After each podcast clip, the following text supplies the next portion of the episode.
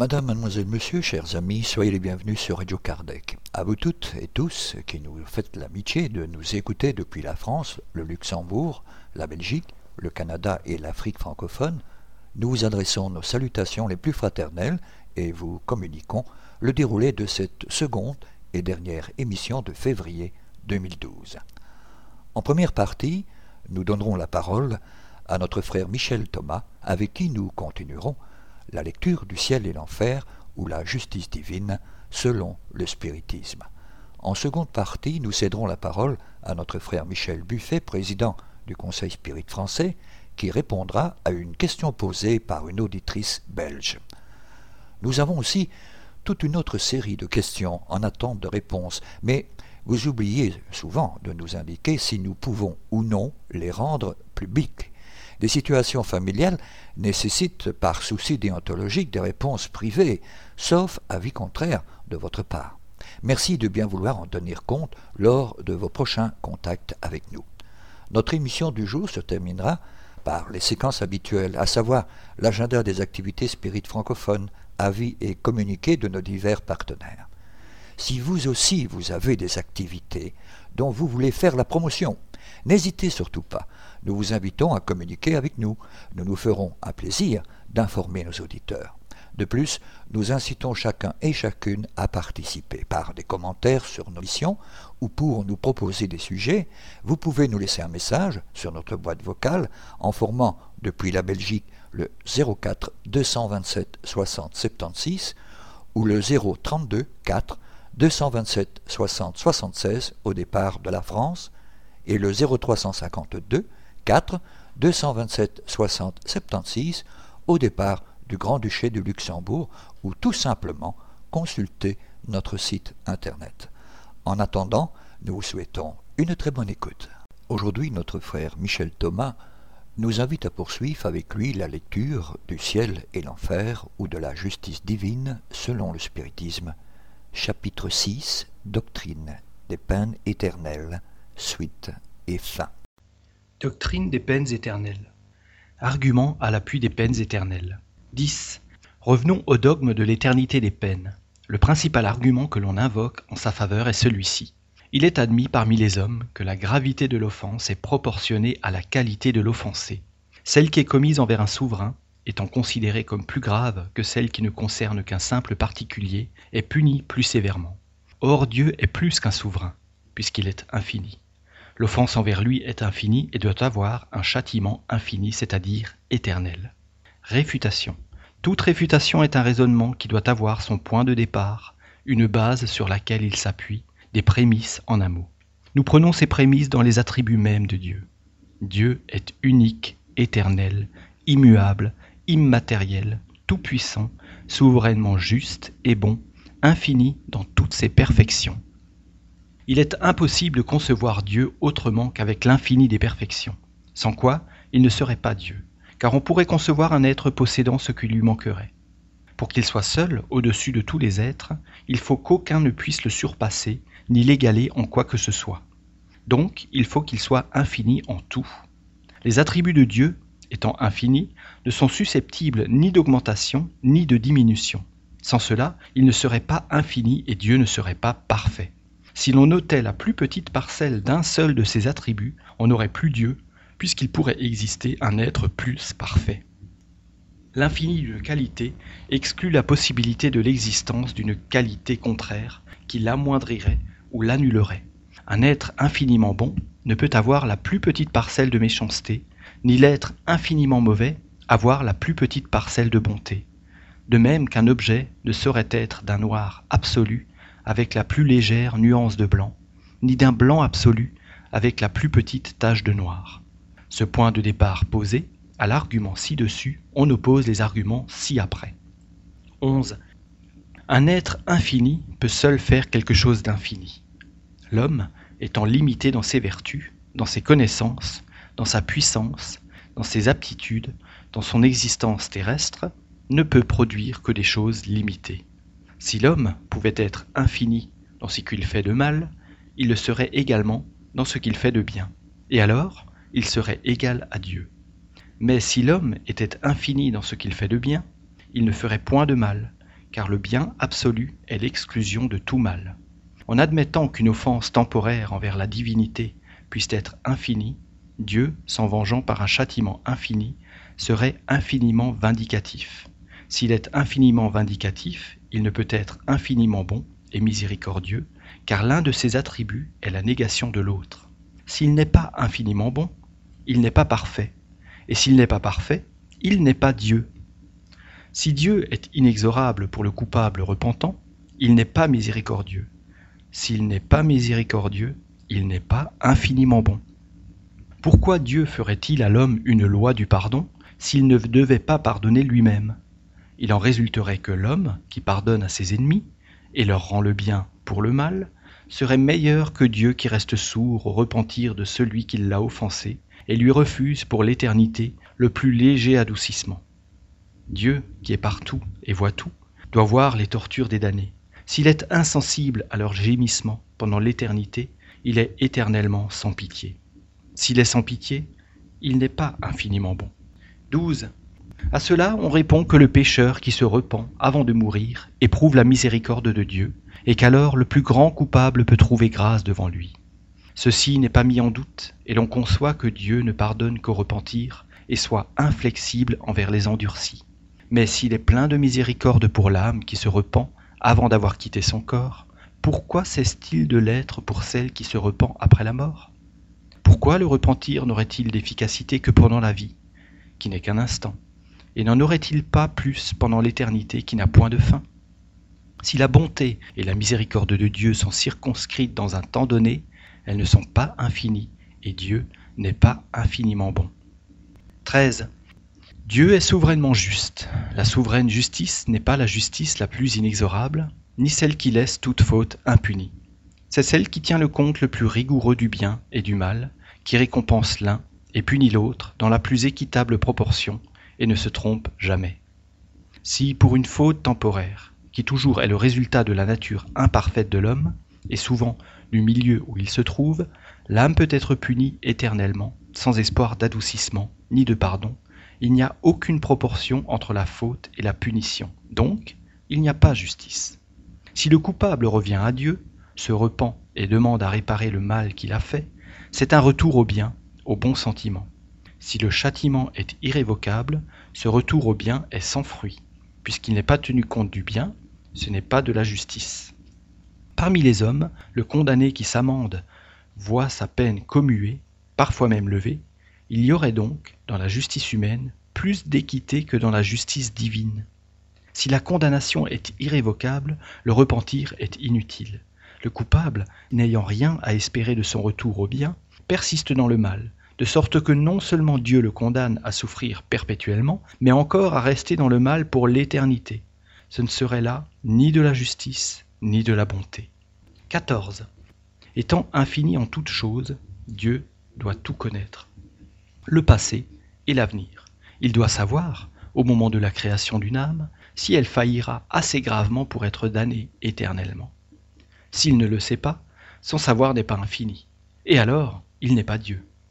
S'il le sait, il crée volontairement un être voué dès sa formation à des tortures sans fin, et alors il n'est pas bon.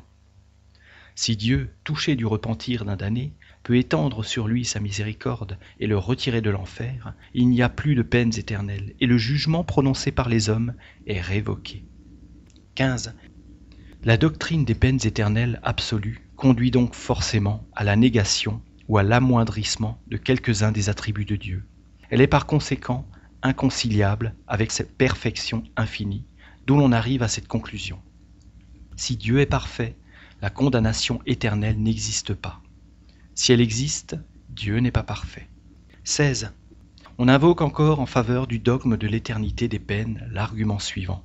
La récompense accordée au bon, étant éternelle, doit avoir pour contrepartie une punition éternelle. Il est juste de proportionner la punition à la récompense. Réfutation. Dieu crée-t-il l'âme en vue de la rendre heureuse ou malheureuse? Évidemment. Le bonheur de la créature doit être le but de sa création. Autrement, Dieu ne serait pas bon. Elle atteint le bonheur par son propre mérite. Le mérite acquis, elle n'en peut perdre le fruit. Autrement, elle dégénérerait. L'éternité du bonheur est donc la conséquence de son immortalité.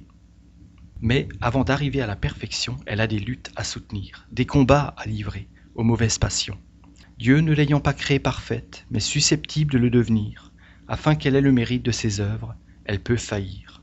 Ces chutes sont les conséquences de sa faiblesse naturelle. Si, pour une chute, elle devait être punie éternellement, on pourrait demander pourquoi Dieu ne l'a pas créée plus forte. La punition qu'elle subit est un avertissement qu'elle a mal fait et qui doit avoir pour résultat de la ramener dans la bonne voie. Si la peine était irrémissible, son désir de mieux faire serait superflu. Dès lors, le but providentiel de la création ne pourrait être atteint, car il y aurait des êtres prédestinés au bonheur et d'autres au malheur. Si une âme coupable se repent, elle peut devenir bonne. Pouvant devenir bonne, elle peut aspirer au bonheur. Dieu serait-il juste de lui en refuser les moyens?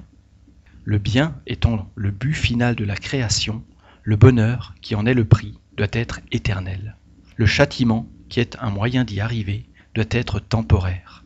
La plus vulgaire notion de justice, même parmi les hommes, dit qu'on ne peut châtier perpétuellement celui qui a le désir et la volonté de bien faire. 17. Un dernier argument en faveur de l'éternité des peines est celui-ci. La crainte d'un châtiment éternel est un frein. Si on l'ôte, l'homme, ne redoutant plus rien, se livrera à tous les débordements.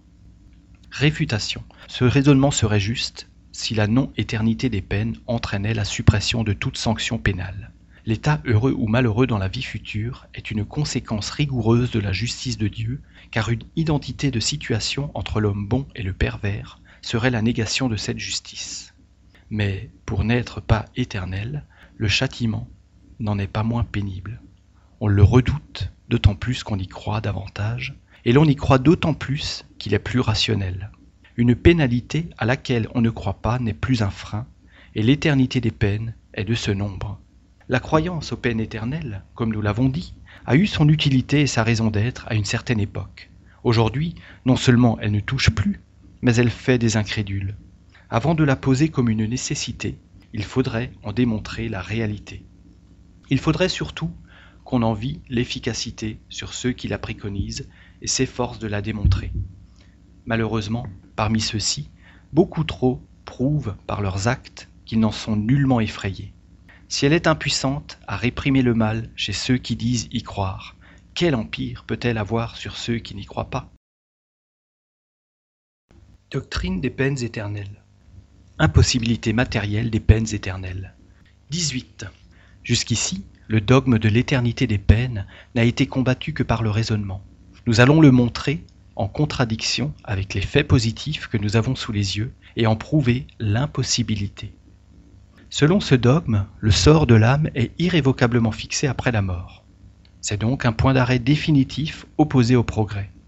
Or, l'âme progresse-t-elle, oui ou non? Là est toute la question. Si elle progresse, l'éternité des peines est impossible.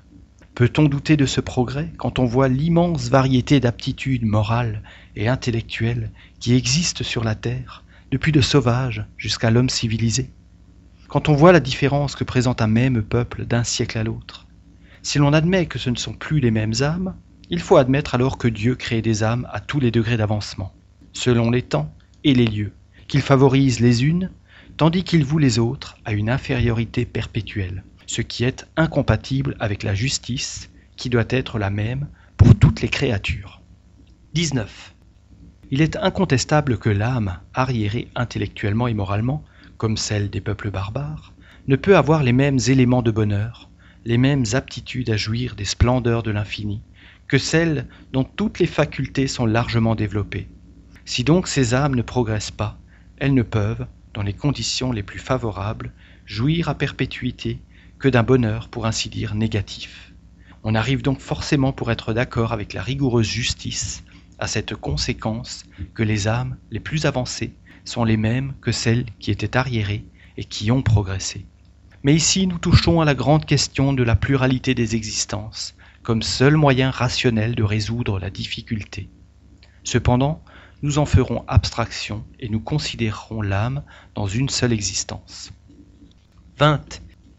Voici, comme on en voit tant, un jeune homme de vingt ans, ignorant, aux instincts vicieux, niant Dieu et son âme, se livrant au désordre, et commettant toutes sortes de méfaits. Néanmoins, il se trouve dans un milieu favorable. Il travaille, il s'instruit, peu à peu se corrige, et finalement devient pieux. N'est-ce pas un exemple palpable du progrès de l'âme pendant la vie? Et n'en voit-on pas tous les jours de pareil? Cet homme meurt saintement, dans un âge avancé, et naturellement, son salut est assuré. Mais quel eût été son sort si un accident l'eût fait mourir quarante ou cinquante ans plus tôt? Il était dans toutes les conditions voulues pour être damné. Or, une fois damné, tout progrès était arrêté. Voilà donc un homme sauvé parce qu'il a vécu longtemps, et qui, selon la doctrine des peines éternelles, eût été à jamais perdu s'il eût moins vécu, ce qui pouvait résulter d'un accident forfuit. Dès lors que son âme a pu progresser dans un temps donné, pourquoi n'aurait-elle pas progressé dans le même temps après la mort, si une cause indépendante de sa volonté lui empêchait de le faire pendant sa vie? Pourquoi Dieu lui en aurait-il refusé les moyens? Le repentir, quoique tardif, n'en fut pas moins venu en son temps. Mais si, dès l'instant de sa mort, une condamnation irrémissible l'eût frappé, son repentir eût été sans fruit pour l'éternité, et son aptitude à progresser à jamais détruite. 21. Le dogme de l'éternité absolue des peines est donc inconciliable avec le progrès de l'âme, puisqu'il y opposerait un obstacle invincible. Ces deux principes s'annulent forcément l'un par l'autre. Si l'un existe, l'autre ne peut exister. Lequel des deux existe? La loi du progrès est patente.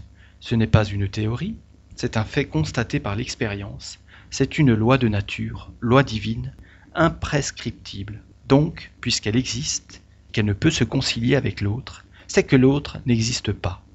Si le dogme de l'éternité des peines était une vérité, saint Augustin, saint Paul et beaucoup d'autres n'eussent jamais vu le ciel s'ils fussent morts avant le progrès qui a amené leur conversion. À cette dernière assertion, on répond que la conversion de ces saints personnages n'est point un résultat du progrès de l'âme, mais de la grâce qui leur fut accordée et dont ils furent touchés. Mais ici c'est jouer sur les mots. S'ils ont fait le mal, et plus tard le bien, c'est qu'ils sont de devenus meilleurs. Donc ils ont progressé.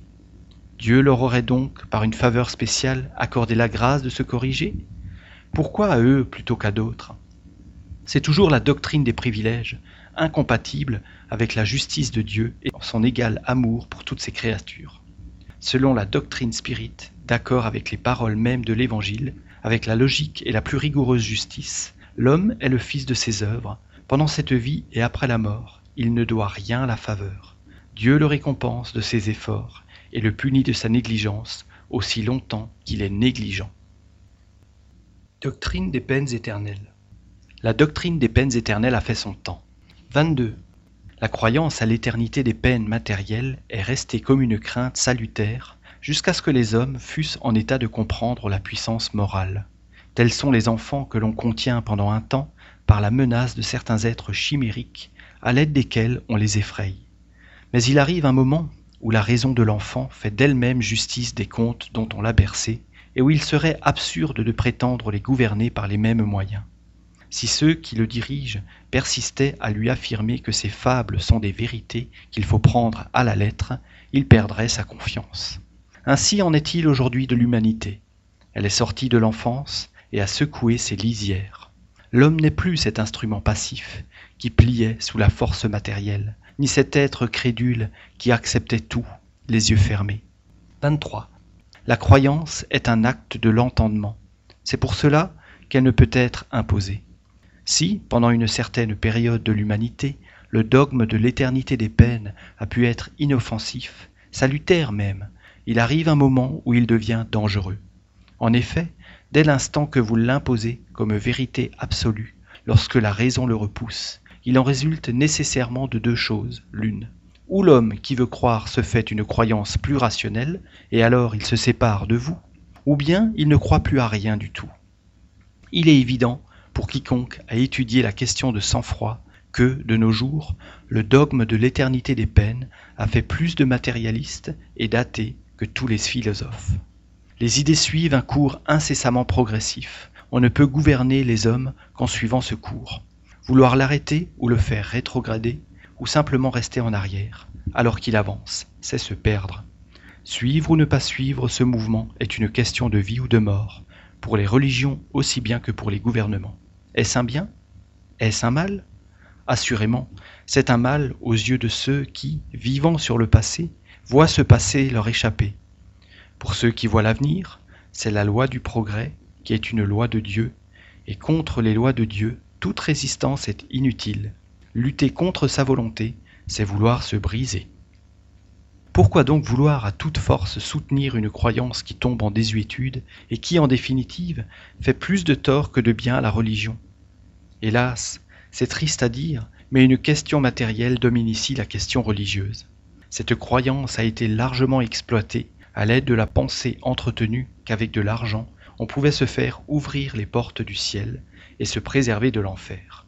Les sommes qu'elle a rapportées et qu'elle rapporte encore sont incalculables c'est l'impôt prélevé sur la peur de l'éternité.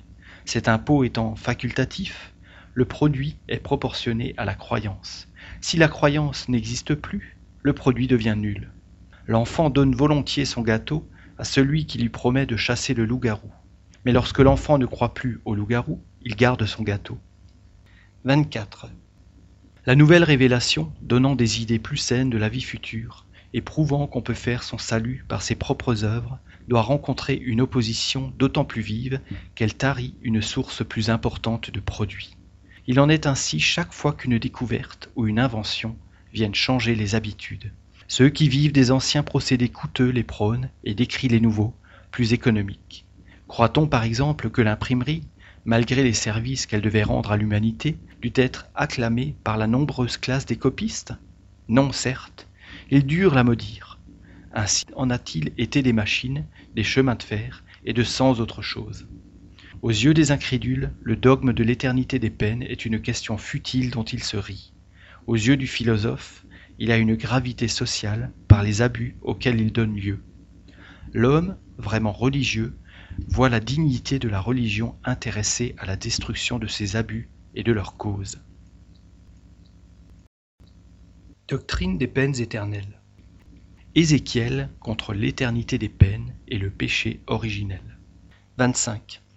À ceux qui prétendent trouver dans la Bible la justification de l'éternité des peines, on peut opposer des textes contraires qui ne laissent aucune ambiguïté.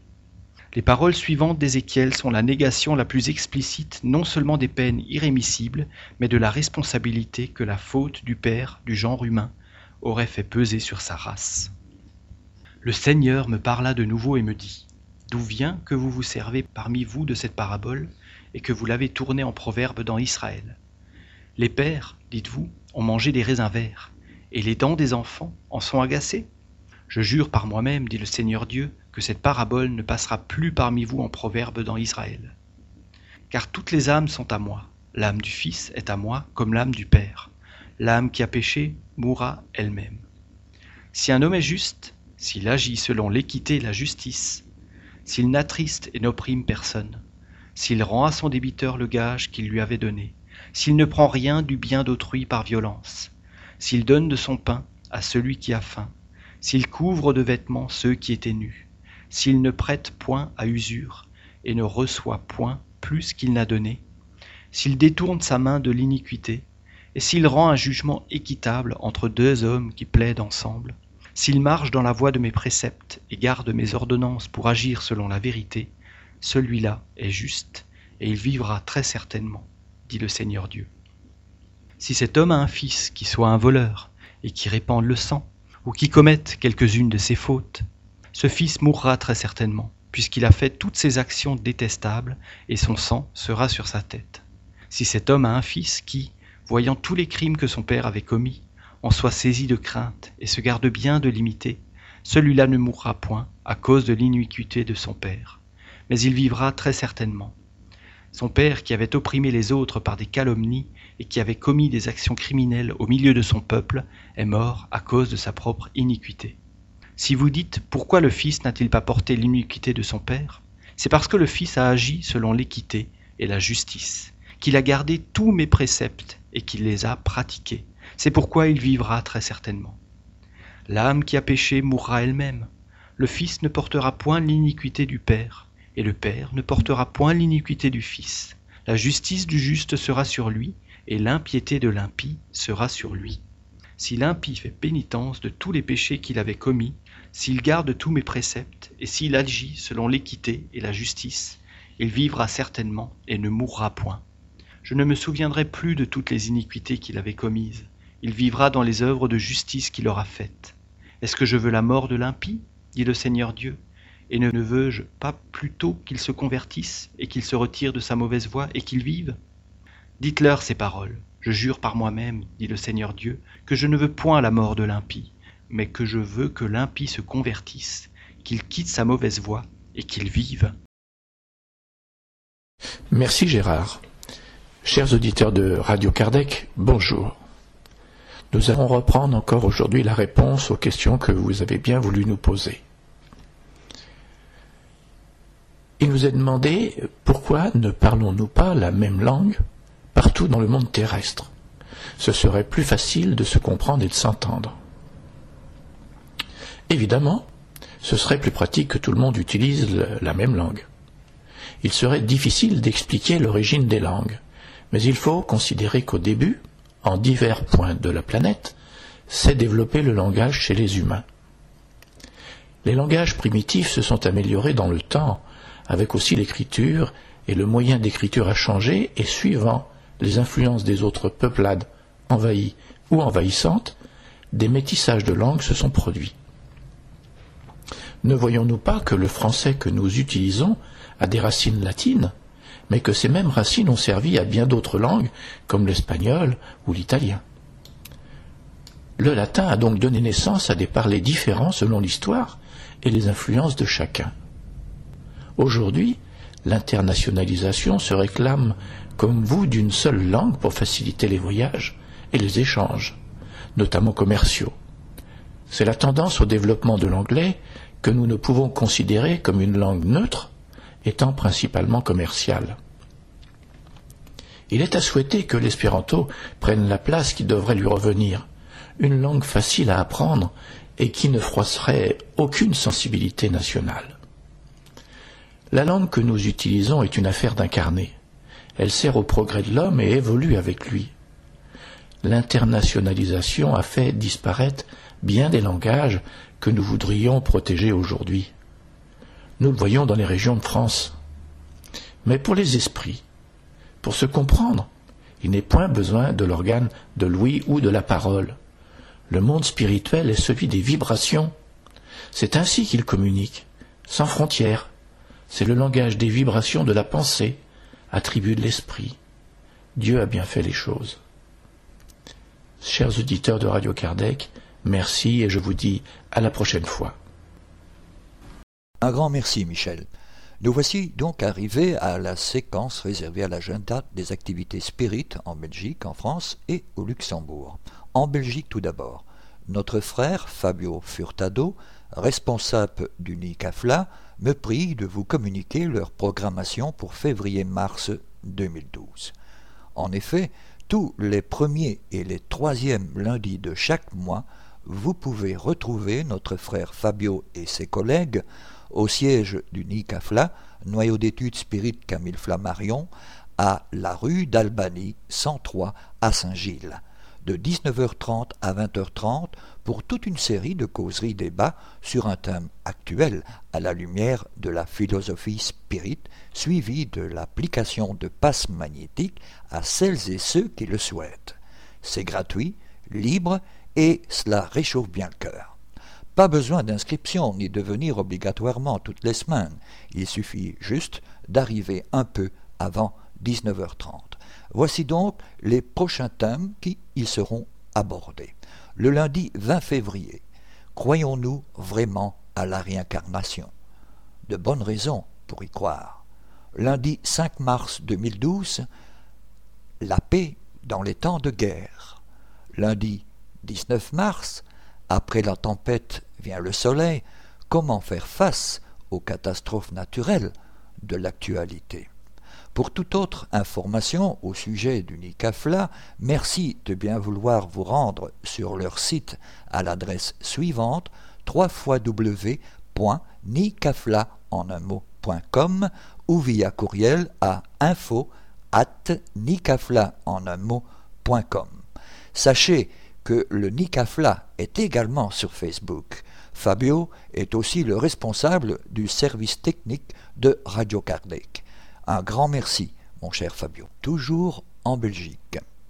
Notre sœur Marcia Alves, responsable du centre philosophique Spirit No Solar de Bertry en province de Luxembourg, Belgique, nous prie de vous annoncer la concrétisation d'un projet la caravane des jeunes spirites. Cette caravane débutera son premier voyage le 10 et 11 avril 2012 à Paris sur le thème Sur les pas d'Alan Kardec. Un voyage historique qui certainement plaira à toutes celles et ceux qui étudient la philosophie spirite.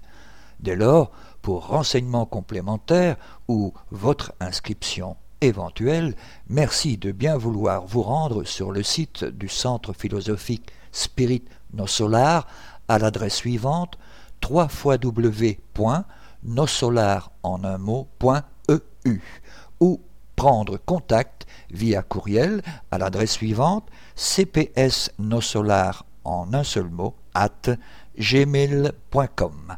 Merci Marcia et bravo pour cette fraternelle initiative. En France, l'Association parisienne d'études spirites vous informe de ses réunions ouvertes au public.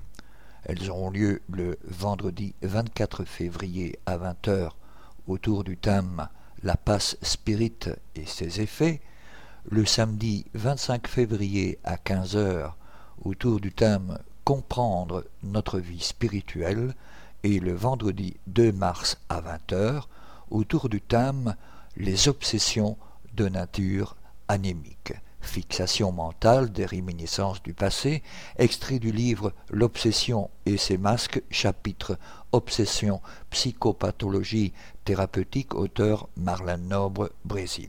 Pour renseignements complémentaires, merci de bien vouloir vous rendre sur le site de l'Association parisienne d'études spirites à l'adresse suivante www.apes.com www.asso.fr. À Grézieux-la-Varenne, nos amis de l'association du chemin nous informent qu'ils organisent une conférence dont le thème sera Comment se libérer du stress, des tourments et de la douleur avec l'EFT. Celle-ci aura lieu le samedi 17 mars 2012 à 14h30 dans la salle AEP 5 rue de l'Artisanat à 69 290 Grézieux-la-Varenne. Le droit d'entrée est fixé à 8 euros. Merci de bien vouloir réserver vos places. Pour renseignements complémentaires et inscriptions par la voie téléphonique en formant depuis la France le 09 50 69 26 10 ou par courriel à l'adresse suivante asso.du.chemin at free.fr. Le treizième séminaire organisé par l'Union Spirit Belge et ses partenaires de la francophonie aura pour cette année 2012 le thème central l'unification et la divulgation sur base du livre Voyage Spirit en 1862. Il aura lieu au domaine de Wégimont en Belgique le samedi 12 mai 2013 de 9h à 18h et le dimanche 13 mai de 9h à 12h30. En effet, cette année et pour la sixième fois consécutive, nous serons au château de Wégimont, à proximité de Liège. Magnifique domaine provincial, le château de Wégimont offre un cadre exceptionnel, tant pour les enfants, qui sont d'ailleurs cordialement invités, que pour les adultes. Entouré de verdure et à proximité d'un parc d'attractions familiales, il est accessible aux participants du séminaire. C'est ainsi que, comme à l'accoutumée, nous aurons la possibilité de loger sur place et de nous restaurer pour un prix plus que démocratique. Nous profiterons de cette belle opportunité pour vivre un moment privilégié de fraternité et d'échange tout en nous instruisant. Ce séminaire sera aussi l'occasion de nous retrouver pour la sixième fois en famille, parents, enfants, petits-enfants. Dans ce but, diverses activités seront organisées pour les enfants. Cette année, en effet, nous ne pouvions pas ne pas parler du livre Voyage Spirit en 1862 qui fête son 150e anniversaire. Cet ouvrage de base de la philosophie spirit est très intéressant pour ceux qui souhaitent connaître les observations sur l'état du spiritisme faites par Alan Kardec à cette époque, ainsi que les instructions données dans les différents groupes et la façon de former des groupes et sociétés spirites. Nous aborderons également d'autres thèmes avec la venue d'invités surprises. Les soirées seront égayées par différentes activités. Les places étant limitées, les inscriptions seront prises en considération en fonction des dates d'inscription et du paiement. Pour nous permettre d'organiser au mieux cet événement, ne tardez pas à vous inscrire le plus tôt possible en précisant le nombre de places nécessaires. La date ultime pour l'inscription pour le logement est le 30 avril 2012. Le nombre de places étant limité, les inscriptions seront prises par ordre chronologique d'arrivée. Le logement est possible à partir du vendredi, mais il n'est pas obligatoire. Pour tout renseignement, formulaire d'inscription, merci de bien vouloir vous rendre sur le site de l'Union Spirit Belge à l'adresse suivante www.spirit.be. En cette période de crise, et bien que les grands froids sont enfin derrière nous, les centres, groupes, cercles philosophiques cardécistes sont sur le terrain. Leurs membres bénévoles, hospitaliers, visiteurs et autres, participent aux œuvres d'aide aux plus démunis. Toutes celles et ceux qui, de par leur position précaire de santé, d'état ou d'absence de domicile fixe, sont dans une grande souffrance. À Liège, l'association Cœur SDF poursuit sa récolte de couvertures, d'écharpes, de gants, de bonnets, enfin bref, de tout ce qui tient chaud. Notre frère Martial et Sarah distribuent soupe et repas chauds. Nos frères hospitaliers et nos sœurs visiteuses rendent visite aux malades et aident de leur mieux les couples ou célibataires âgés ayant besoin d'eux pour leurs courses, leurs médicaments ou simplement d'une présence. Rien n'est inutile et nous avons nous aussi besoin de vous par vos dons d'argent, vêtements et surtout votre gracieux dévouement. Pour plus de renseignements ou pour vous joindre au mouvement de solidarité envers les plus démunis de notre petit pays, merci de prendre contact avec l'Union Spirit Belge qui transmettra auprès des centres, groupes et cercles philosophiques concernés via l'adresse suivante www.spirit.be.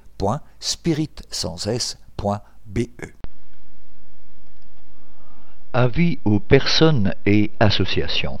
Vous êtes responsable d'un groupe, d'une association ou simple particulier. Vous connaissez des personnes qui aimeraient en savoir plus sur la philosophie spirit. Vous avez un local, une pièce où vous pouvez nous en renseigner un.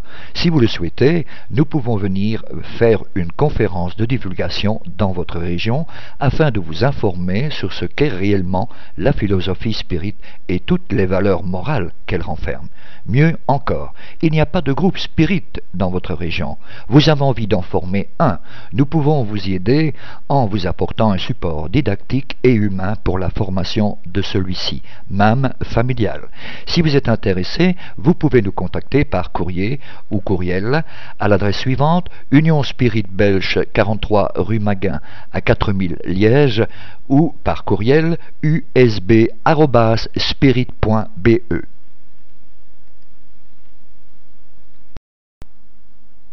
Cette émission se termine donc ici.